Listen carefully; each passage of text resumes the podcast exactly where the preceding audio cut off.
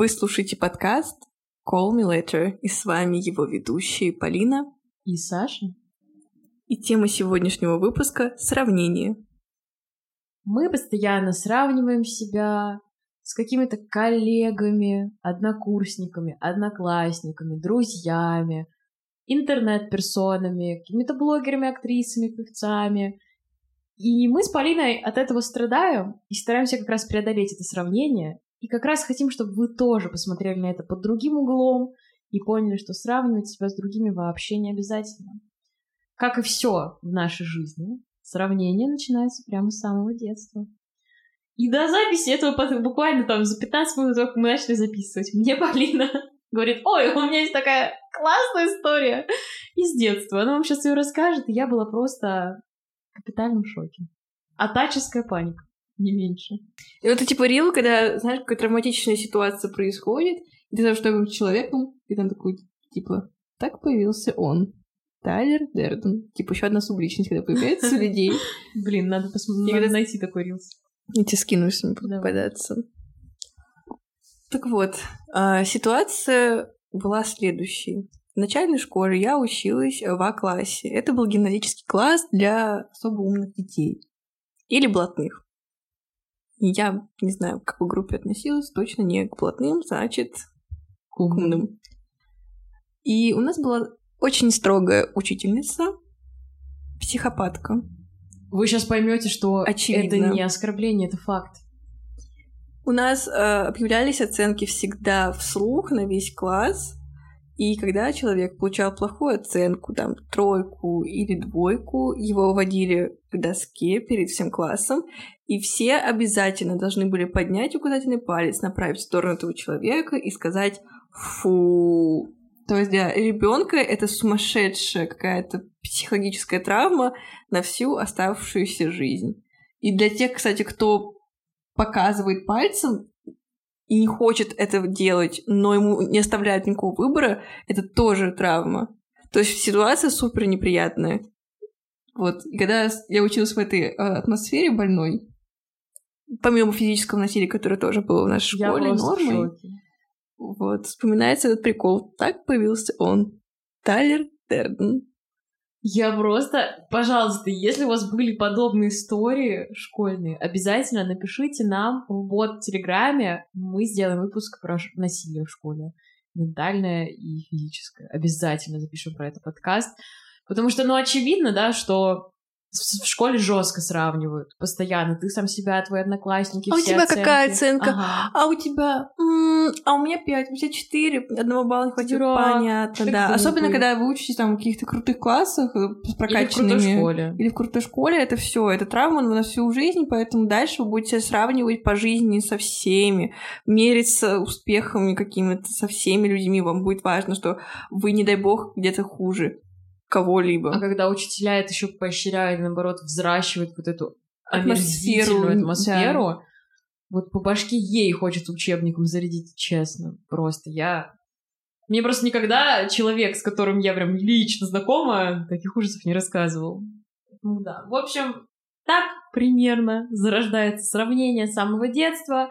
Мы проносим его через всю школьную жизнь дальше там в университетские рабочие годы, и потом сами уже начинаем сравнивать себя с другими людьми. И это выходит за рамки нашего круга общения. То есть мы не только сравниваем себя с какими-то друзьями, знакомыми знакомых, коллегами, однокурсниками, но дальше с приходом социальных сетей мы можем себя сравнить буквально с кем угодно. Вот любого человека, у которого есть аккаунт в социальной сети, мы можем его найти, посмотреть по фотке и сравнить его. Соответственно, по внешнему признаку или по признакам каким-то успешности, которые он выкладывает. Ну, атрибутами статусности, которые он выкладывает, там машина, квартира, одежда люксовая, что-то такое, ты чувствуешь, что какое-нибудь повышение, а у меня этого нет.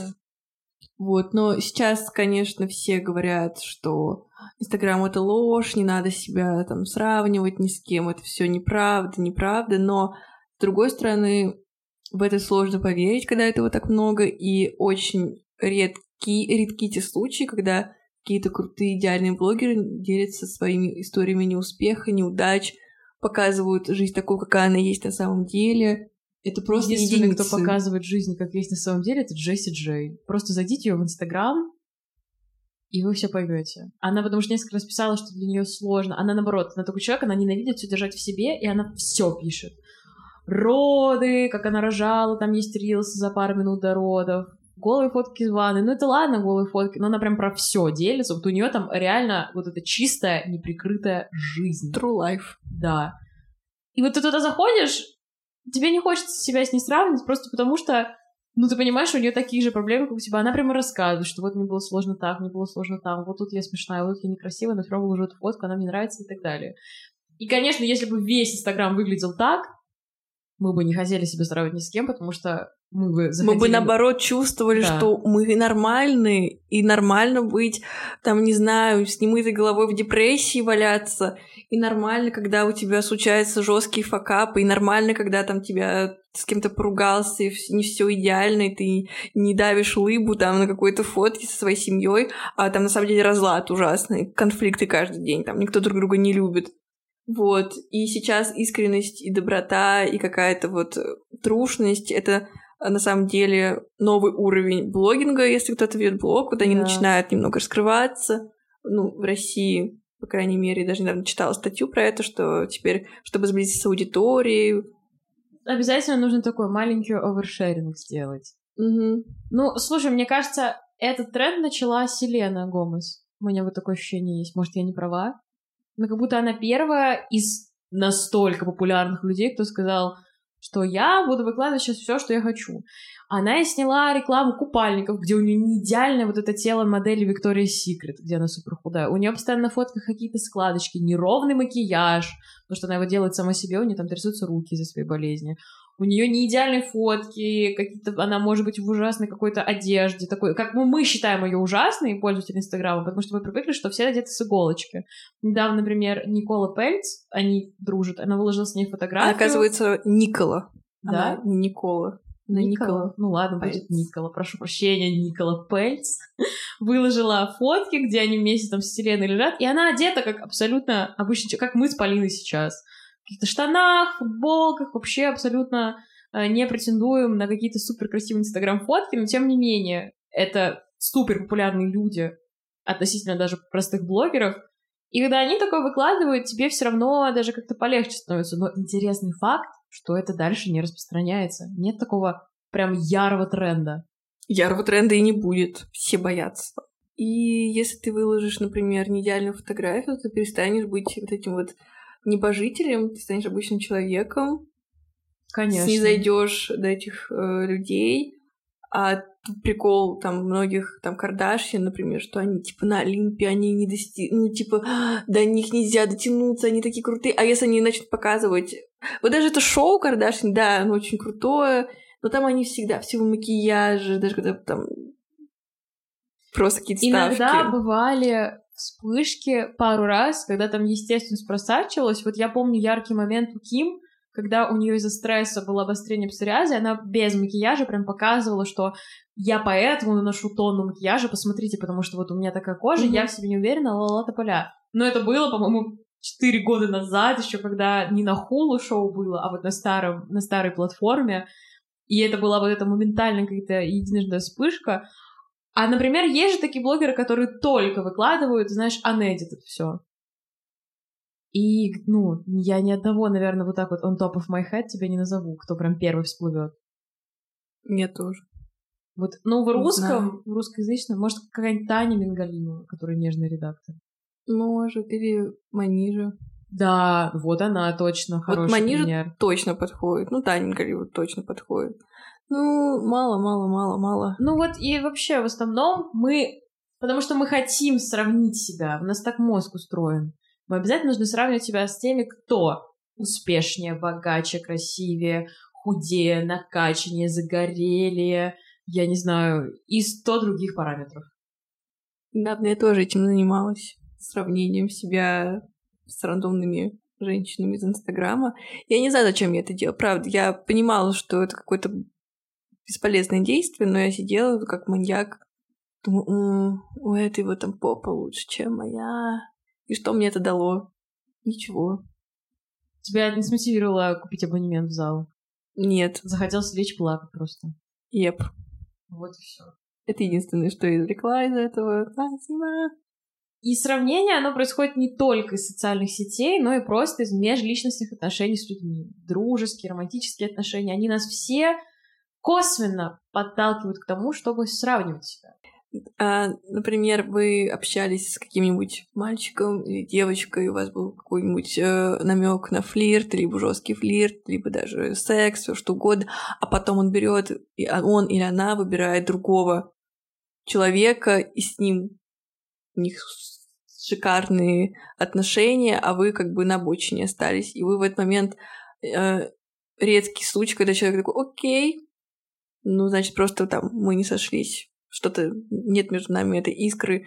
Я пойду и обязательно встречу там другого человека, который оценит меня, мою, мою душу, мои какие-то... будет от меня в восторге. Нет, мы думаем как... А, я проиграла. Я хуже я недостаточно хороша. И дальше начинается, оп, обсессивная какая-то вот эта хрень, что нужно обязательно доказать, доказать ему, что я была лучше, чем она. А это бесполезно, зачем? Он вообще, наверное, и она, в общем, ваш вот этот партнер, с которым у вас не случились отношения, наверняка не клал вас, да, на какие-то весы и не сравнивал, у кого больше плюсов и минусов, что кому подходит. Он выбрал ее просто потому, что она, она или он больше подходили по вайбу, по ощущениям, по каким-то, может, приколам, может, вообще, не знаю, по жизненному укладу, каким-то принципам. Точно так же бывает в дружбе. Знаете, когда вы дружите компанией, и вдруг в компании там она маленькая часть отделилась и пошла куда-то, и вас не позвали. И вы сразу начинаете сравнивать себя с этими там друзьями, знакомыми, думать, блин, я, значит, недостаточно интересный, веселый, смешной, красивый и так далее. А на самом деле, я не знаю, может быть, ту активность, которую они делали, она вам изначально не нравится, все об этом знали, знали, и просто поэтому вас не позвали.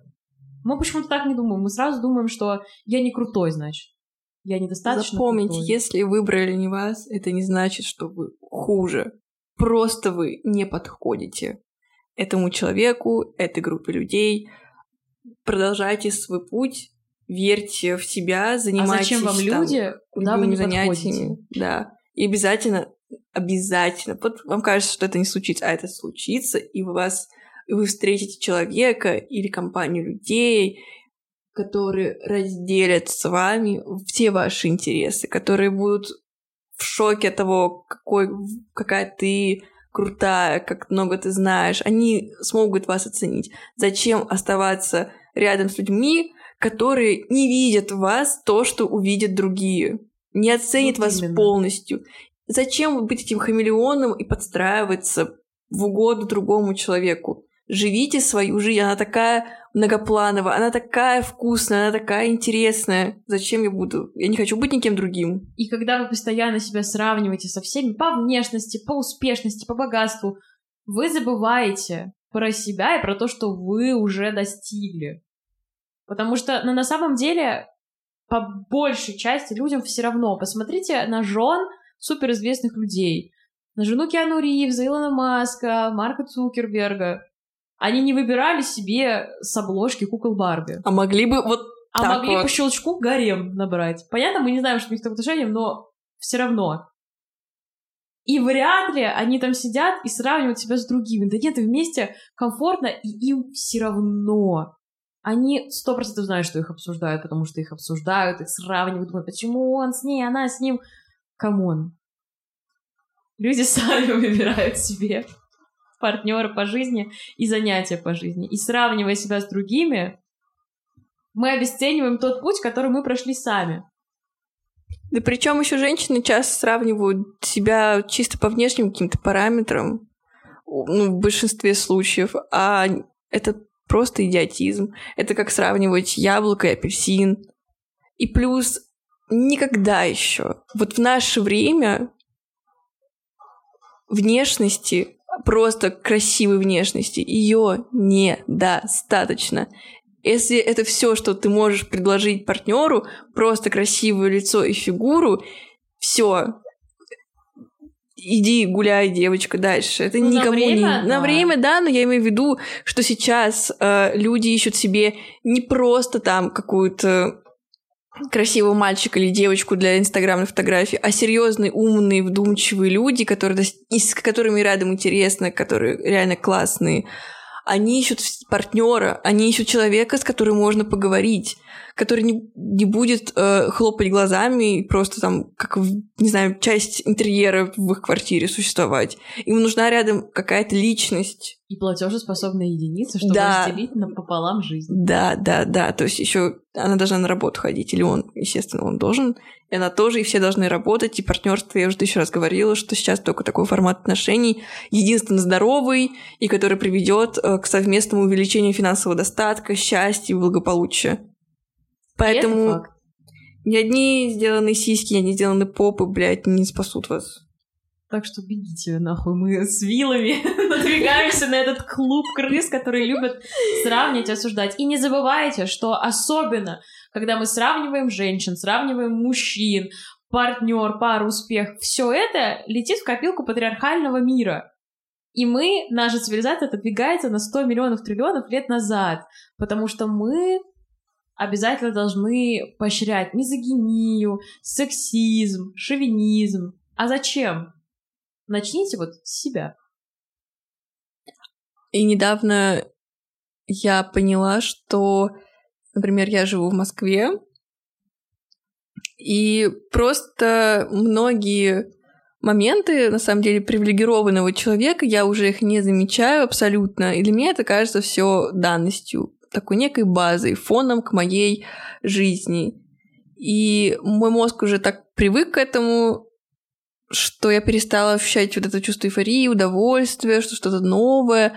Но я уехала, например, к родителям и поняла, что и как будто вот случилось обнуление, как будто ничего ну, ничего особенного в моей жизни не случилось. Потому что случилось очень много крутых каких-то событий, естественно, встреч, знакомств. Как-то мозг к этому адаптировался, когда я приехала, рассказать как будто бы и нечего. И такой момент а такого обесценивания, какой-то пустоты. Хотя вот сейчас я понимаю, что для многих, э, там, кто просто живет не в столице, в маленьком городке, для них просто иногда приехать в Москву, погулять здесь — это целое событие. Сходить на какую-то тусовку — это тоже какое-то событие. Встретить какую-нибудь звезду — это пиздец. Событие там просто крышесносное.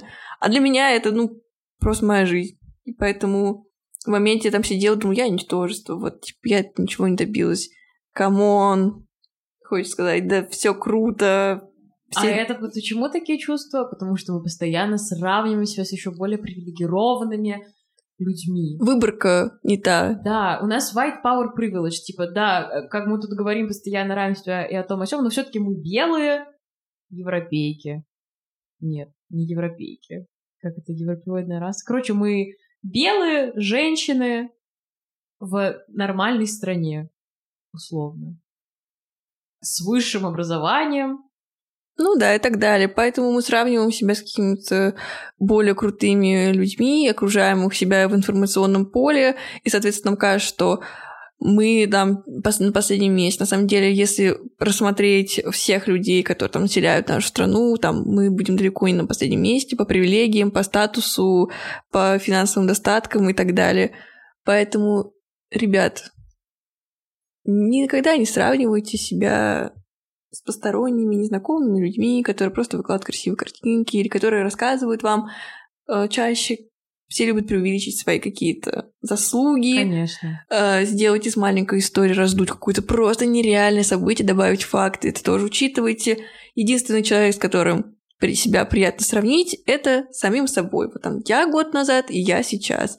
И поверьте, вы так будете э, сохраните свою нервную систему, и у вас не пропадет запал идти там какой-то своей цели, потому что вы двигаетесь в своем темпе, вы получаете удовольствие. Да, там вы ходите не два раза в день в спортзал, а один раз в неделю, но вы так дольше протянете, понимаете? Вы как черепашки будете ползти к этой цели, остальные уже все сдохнут, потому что у них не хватит столько сил а вы все будет просто постепенно в своем темпе наращивать, там, потом два раза в неделю, потом три раза в неделю. И для вас это будет в кайф, удовольствие, это не будет стрессом каким-то. И вот это вообще меня бесит какая-то гонка кто, сука, худее, блядь? Кто сейчас кого, блядь, на диете пересидит? Я не ем уже три дня, а ты сколько? Я пять дней. Ну давай вместе. А потом обожремся, блядь, просто измажемся шоколадом. Ну Мы вот... без диеты. Мы всегда. Нам плохо. Мы будем завершать этот выпуск. На хорошей волне. На хорошей волне.